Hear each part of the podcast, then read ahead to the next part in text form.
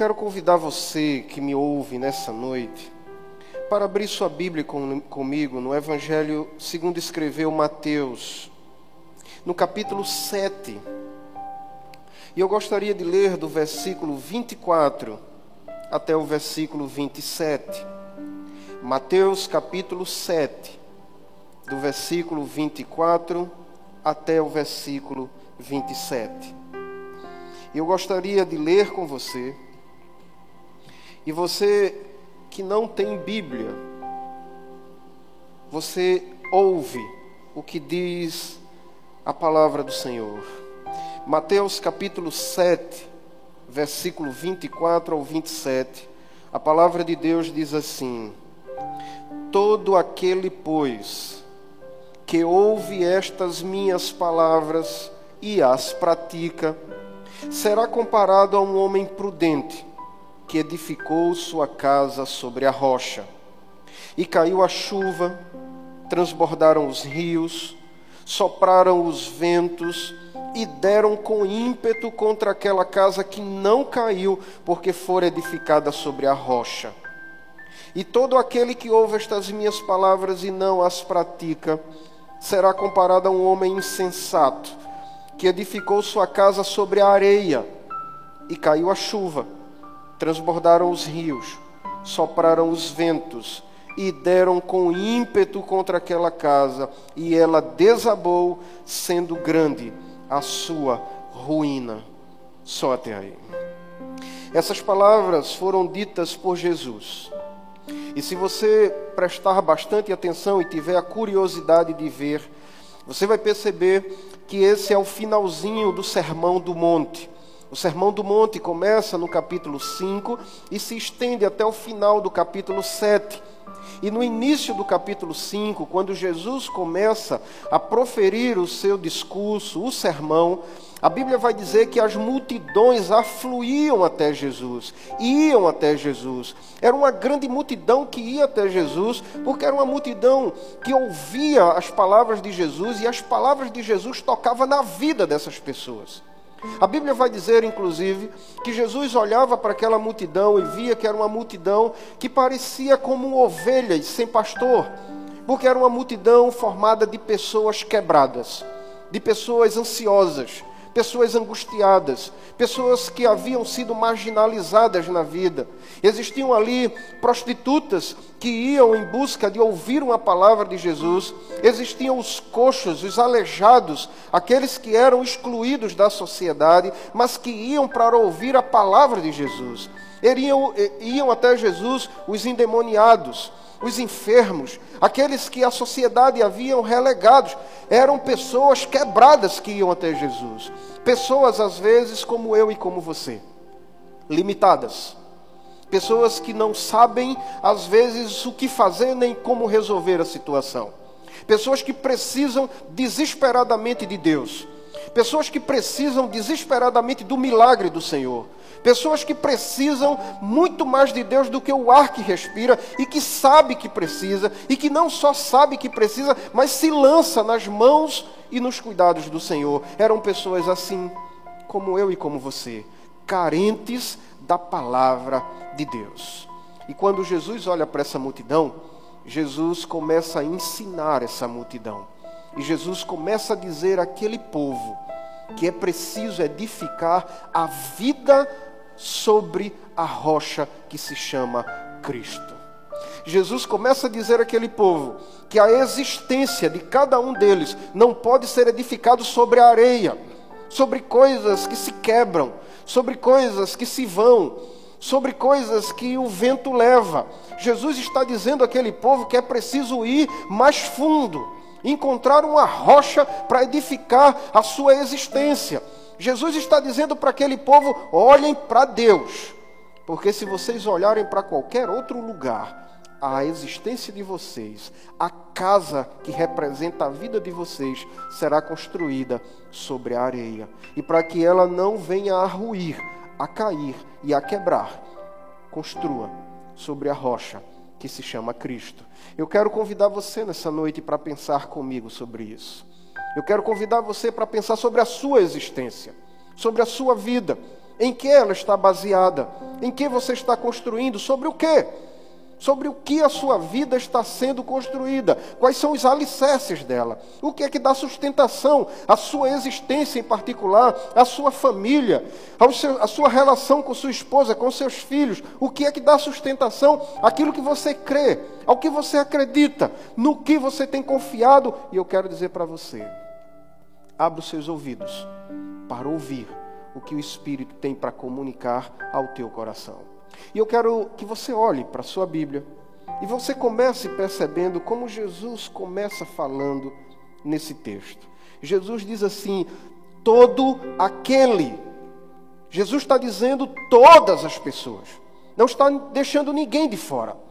E aí, quando ele começa a falar, ele diz que todo aquele que ouve as suas palavras e pratica é comparado a um homem que edificou a casa sobre a rocha, mas aquele que ouve as palavras e não pratica é comparado a um homem que edificou sua casa sobre a areia. E aí, Jesus fala de dois construtores: um que é sábio e o outro que é insensato.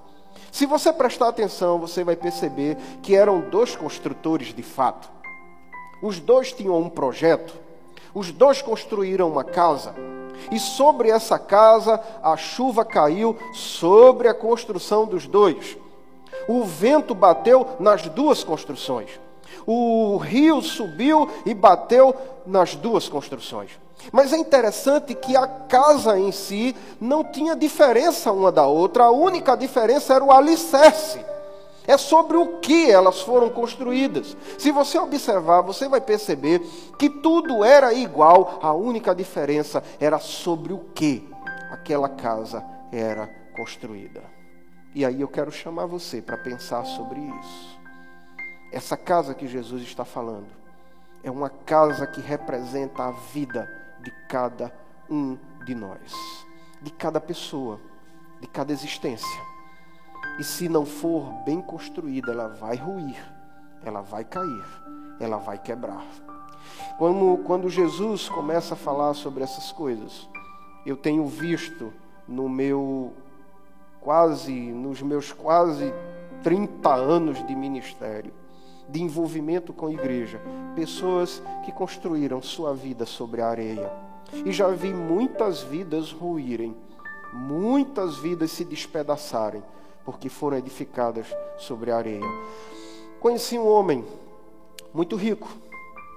E era interessante que ele falava sobre uma construção que ele estava fazendo na sua fazenda.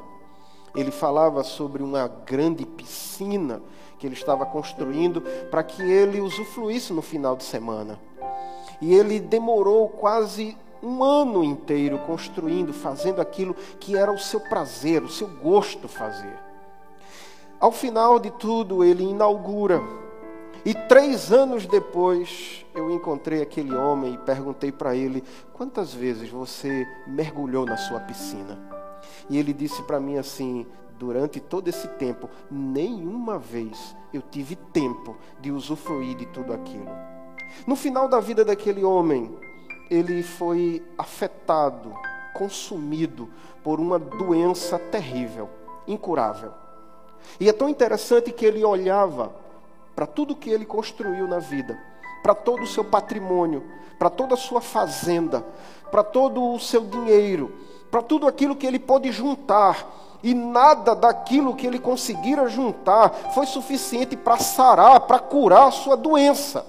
Foi quando ele percebeu que passou a vida inteira construindo coisas que não levaria ele para lugar nenhum que tudo aquilo que ele juntou serviria apenas para esse mundo e para falar a verdade, para lhe trazer tanta dor de cabeça, tanto prejuízo, tanta preocupação. Me parece que é basicamente isso que Jesus está falando. Veja no que você gasta a sua vida.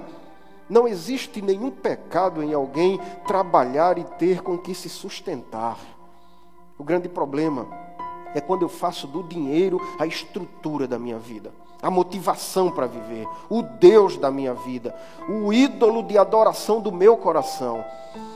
Passa a ter problema quando isso tudo ocupa um lugar, o lugar de Deus em mim. Quando eu olhava para aquele homem quase morto, falando sobre sua vida, eu, eu escutava ele dizer algo com angústia. Porque durante todo o tempo ele construiu alguma coisa que não lhe serviu de quase nada, a não ser de tirar o seu próprio sono. Jesus está dizendo que a diferença é onde o construtor constrói a sua casa. A pergunta que eu faço para você é: onde você está construindo a sua vida, a sua existência? O que você está fazendo com a sua vida? Jesus olha para aquela multidão e vê tanta gente quebrada, tanta gente ansiosa, tanta gente angustiada, tanta gente triste, pessoas que estavam ali, mas não sabiam para onde ir depois que Jesus acabasse a sua pregação, gente que vivia na rua, a esmolar, a comer daquilo que lhe davam gente que não tinha perspectiva nenhuma. Jesus olha para aquele povo e diz: olhe para cima, gente. A estrutura da vida de vocês tem que estar baseada no, nas coisas do céu, em coisas que não perecem, em coisas que não corroem. Construa sua vida sobre a palavra do Senhor, sobre as instruções que Deus dá, sobre aquilo que Deus fornece para você. Finque os pés da sua vida, os alicerces da sua vida nas coisas de Deus. Não gaste sua vida inteira procurando coisas que não vão te levar a lugar nenhum. Deposite sua vida nas mãos do Senhor. As palavras de Jesus são palavras diretas, objetivas, contundentes. É interessante como Jesus fala nesse texto. Se você olhar para esse texto bem direitinho, no versículo 25, Jesus diz assim: veja só o que diz: caiu a chuva. Ele diz mais: transbordaram os rios. Diz mais: sopraram os ventos. Às vezes, quando nós olhamos para esse texto e vemos essas palavras, a gente não consegue perceber a profundidade daquilo que Jesus está dizendo aqui. Só quem sabe o que de fato é uma chuva forte é aquele que de fato se molhou na chuva e perdeu alguma coisa com a chuva. Há três anos atrás eu estava sentado na sala da minha casa, estava assistindo os noticiários de TV e uma notícia me tocou o coração. Uma família que morava em, uma, em um casebrezinho no barranco. De madrugada, uma chuva muito forte bateu, encharcou aquele barranco e eles escutaram um estrondo muito forte. A barreira desceu, cobriu toda a casa. Os pais estavam na sala e, ouvindo o barulho, saíram correndo pela porta. Duas crianças que estavam no quarto foram soterradas e perderam sua vida. Aquilo me angustiou demais o coração, porque aquilo tocou profundamente em mim. Mas eu fico pensando em coisas desse tipo. A chuva cai. Não é qualquer chuva que Jesus está falando aqui. É essa chuva que traz, acima de tudo, tragédias, que ceifa vidas. Essa chuva que Jesus está falando aqui é uma chuva forte, que derruba a casa, que bate nas construções e que aqui representa, acima de tudo, as tragédias da vida, as dificuldades da vida, aquilo que nos incomoda, aquilo que nos tira o sono, aquilo que chega para a gente sem a gente esperar, aquilo que vem e que a gente não sabe como lidar, são os descaminhos da vida. Jesus está dizendo que diante disso tudo, se você estiver com os pés fincados no Senhor e se sua vida estiver estruturada nele, você vai perceber que tudo isso passa, mas que você permanece na presença do Senhor. Tive um amigo que ele perdeu um filho. E a dor de perder um filho é algo muito ruim. Mas é interessante que a família inteira chorava, se desesperava, porque aquele jovenzinho de 11 anos havia falecido. O pai estava no caixão, segurando a alça do caixão, e ele, apesar de demonstrar tristeza, mas ele não demonstrava em hipótese alguma nenhum tipo de ressentimento contra Deus. Quando perguntaram para ele o que ele estava sentindo, ele respondeu o seguinte: Estou sentindo tristeza, mas estou sentindo também confiança, porque o meu filho não é meu, o meu filho é de Deus. E ele disse, como Jó falou no livro: Deus deu, Deus tomou, bendito seja o nome do Senhor. Quando eu olho para esse exemplo desse meu amigo, eu posso perceber que existe uma diferença muito grande naquele que construiu sua vida, a vida inteira, em coisas perecíveis, daquele que construiu sua vida nas coisas de Deus. Porque aqueles que foram estruturados sobre o Senhor sabem muito bem que a morte não é o fim, é apenas uma passagem e que, por pior que seja a tragédia da vida, o seu coração está nas mãos do Senhor, é Deus quem toma conta da vida dele. E isso faz toda a diferença, porque isso nos faz acreditar, acima de tudo, que nós temos um Deus que cuida de nós que está conosco, que caminha conosco, que mesmo que a gente passe pelo vale da sombra da morte, o Senhor está conosco em todos os momentos. Jesus olha para aquela multidão e o que ele quer dizer é exatamente isso: confie. Estruture sua vida no Senhor, porque você vai perceber que a chuva vem e vem com muita força. Jesus diz mais. Jesus vai dizer: os rios sobem. E só quem sabe o que é o desespero de ter ou de ver um rio subir com suas águas são aqueles que moram perto de um rio.